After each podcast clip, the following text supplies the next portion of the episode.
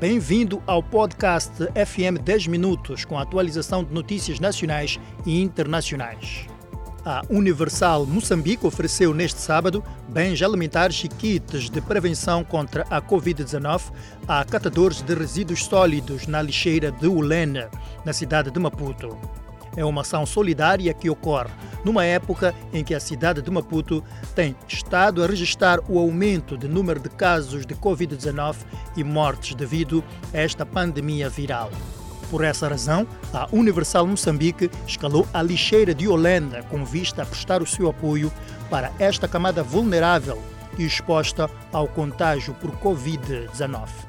Um catador entrevistado pela Miramar disse que há mais de 20 anos recolhe resíduos sólidos na lixeira e que o gesto da Universal Moçambique vai ajudar mesmo na prevenção da Covid-19 durante o trabalho. Na mesma ocasião, houve espaço para partilhar uma mensagem de esperança e fé em jeito de oração. O pelouro da Saúde e Ação Social do município de Maputo enalteceu o gesto que beneficiou a dezenas de catadores de lixo e espera que iniciativas do gênero se repliquem. A Igreja Universal Moçambique garantiu continuar a prestar o seu apoio como forma de abranger mais pessoas. As últimas chuvas interromperam colheita de hortícolas e devastaram culturas, deixando os agricultores sem proveito da campanha agrícola na cidade e província de Maputo. Recomeço é o denominador comum dos agricultores depois de uma campanha agrícola em que a colheita foi toda para a chuva. As últimas chuvas coincidiram com a colheita de hortícolas. Foi tudo varrido pela chuva. Não falta algum aspecto positivo em qualquer crise ou desastre. A chuva saturou os solos, que já não colaboravam em pleno na produção. Há agricultores que ficaram sem machambas por conta das crateras abertas pela chuva. Olhando ainda para a agricultura, o Instituto Nacional de Estatística considera insignificante o crédito concedido ao setor agrário em Moçambique. Nos seus indicadores básicos de agricultura e alimentação dos últimos cinco anos, o Instituto Nacional de Estatística constata que o crédito concedido ao setor agrário em Moçambique teve um peso insignificante se comparado com o resto da economia. Segundo o Instituto Nacional de Estatística, do total de crédito à economia no último quinquênio, o setor agrário teve um peso correspondente a 3,65% em 2015 e 3,71% em 2019. A insuficiência alimentar aguda passou de 3,6% em 2013 para 29,9% de famílias em 2019, um comportamento associado também pela desnutrição aguda em crianças, que de 1,9% em 2013 deteriorou-se para 12,3% em 2019 em relação à mecanização agrícola, medida pelo número de tratores alocados pelo Fundo de Desenvolvimento Agrário ao setor privado para agricultura familiar, reduziu ao partir de 361 em 2015 para apenas 26 unidades em 2019. Saiba ainda que arrancam na segunda-feira exames da décima e décima segunda classes do ensino geral.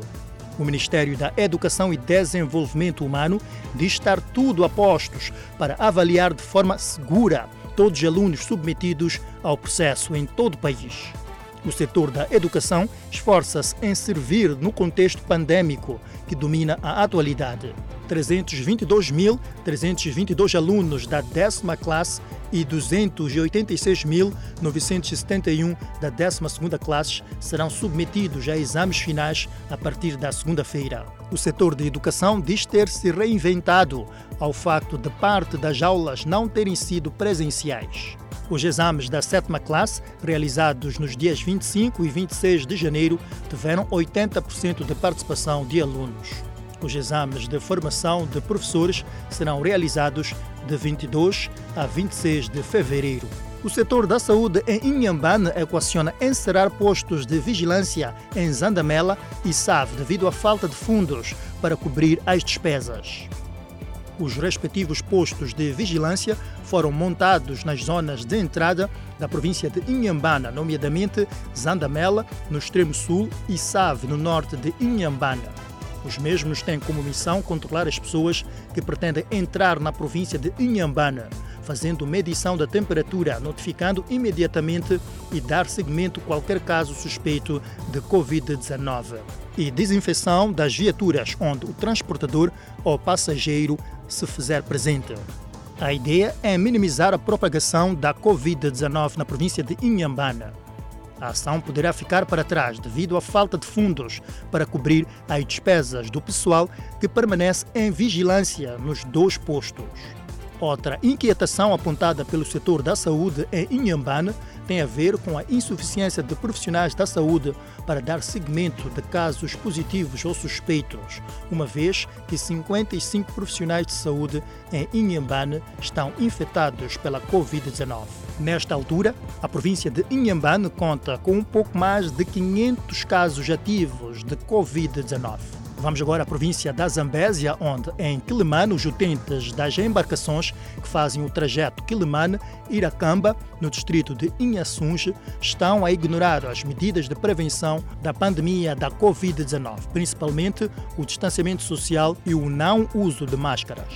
O incumprimento faz com que os mesmos estejam expostos a novas contaminações que têm se registrado na província da Zambésia nos últimos dias. Alguns cidadãos confirmam ter noção do perigo que corre ao não cumprirem com as medidas de prevenção da Covid-19. Em Clemane, tem-se registrado o incumprimento das medidas de prevenção da Covid-19, na sua maioria relacionados ao não uso de máscaras e o distanciamento social em local de maior aglomeração, situação que preocupa as autoridades. Agora vamos olhar a atualidade internacional, onde a França está a fechar suas fronteiras para pessoas que chegam de fora da União Europeia a partir do domingo, para tentar conter a crescente disseminação de novas variantes do vírus e evitar um terceiro bloqueio. O primeiro-ministro francês anunciou a nova medida na sexta-feira à noite depois de uma reunião de emergência do governo para a segurança sanitária no Palácio Presidencial, alertando para um grande risco das novas variantes. Todos aqueles que chegam de outros países da União Europeia serão obrigados a fazer um teste do vírus. A França também fechará todos os grandes shoppings a partir do domingo e limitará as viagens de e para seus territórios ultramarinos. O primeiro-ministro ordenou a intensificação da fiscalização policial daqueles que violam o toque de recolher de 12 horas por dia na França, realizam festas secretas ou reabrem restaurantes, desafiando uma ordem de encerramento em vigor desde outubro. As infecções por Covid-19, hospitalizações e mortes têm aumentado de forma constante, mas não acentuada na França nas últimas semanas e muitos médicos estão a pedir uma nova paralisação nacional, como as impostas em vários outros países europeus.